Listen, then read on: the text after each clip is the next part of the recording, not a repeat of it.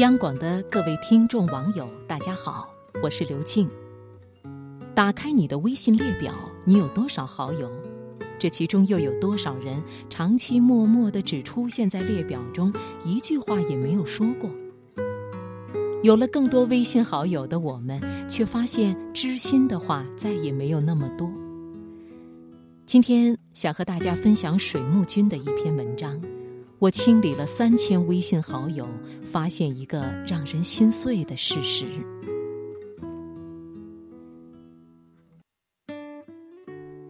前阵子有个视频刷爆了网络，一群普通人受邀做了一场实验性测试。测试员让受访者在不看手机的情况下，猜猜自己手机上有多少联系人，之后让他们一个个删除不会主动联系的人。接着是删掉工作应酬需要的人，到最后剩下能说真心话的人。通讯录从最开始的一千多人，到最后仅剩三个人。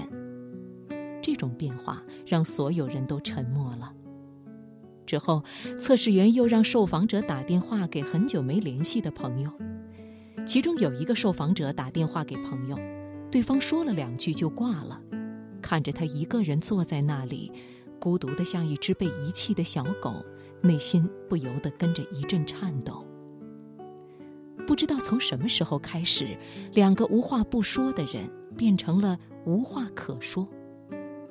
翻开通讯录，上面满满的人名，却找不到一个可以分享此刻心情的人。我们看似交友广泛，从天南到地北，从江湖到庙堂，好像没有一个我们不认识的，但真正交心的寥寥无几，甚至连一个都没有。记得有一期《康熙来了》，邀请了谢娜，节目中谢娜问了小 S 一句话：“什么时候你感觉离朋友最远？”小 S 说。当我看到他穿着我没见过的衣服，在没有我的地方拍了照片，标注的是我不知道的事，评论的是我不认识的人的时候，谢娜摇了摇头，回道：“都不是，是照片里他周围的人你都认识，但是你却从未知道他们做了这件事。什么是孤独呢？大概就是某天你突然回头。”发现原本站在你身边的人不见了，你站在原地张望，这才发现你们已经走在不同的两条道上了。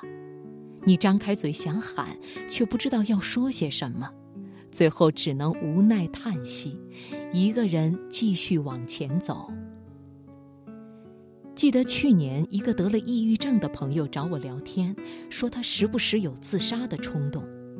我安慰他说：“别乱想。”多出去走走，放松放松。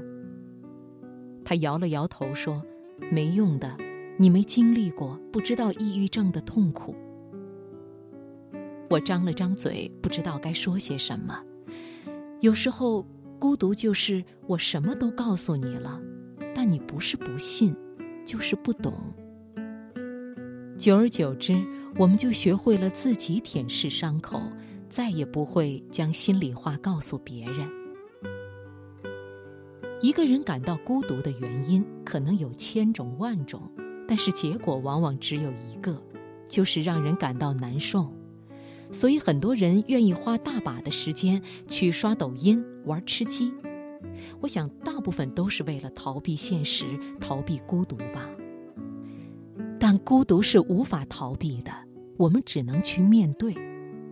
就像加西亚马尔克斯在《百年孤独》中说的。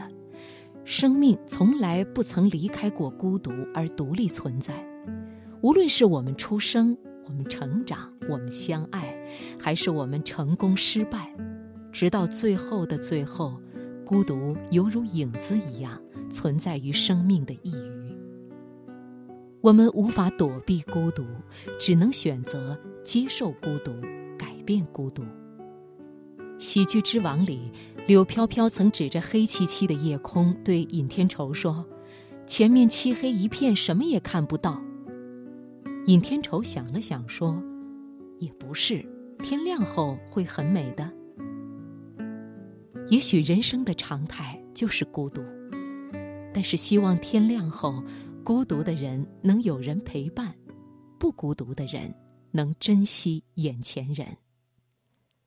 我是刘静，祝各位晚安。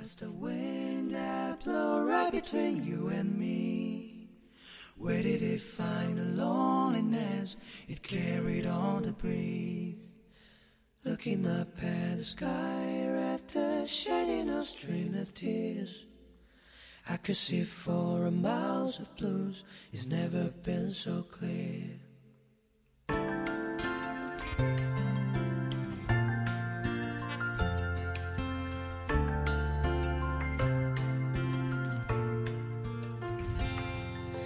Pictures my father gave to me would always make me despair.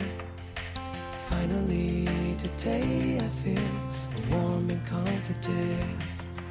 You ever got hurt and you smiled, even how you talk about your dreams.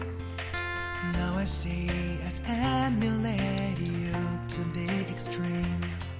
Just a little bit longer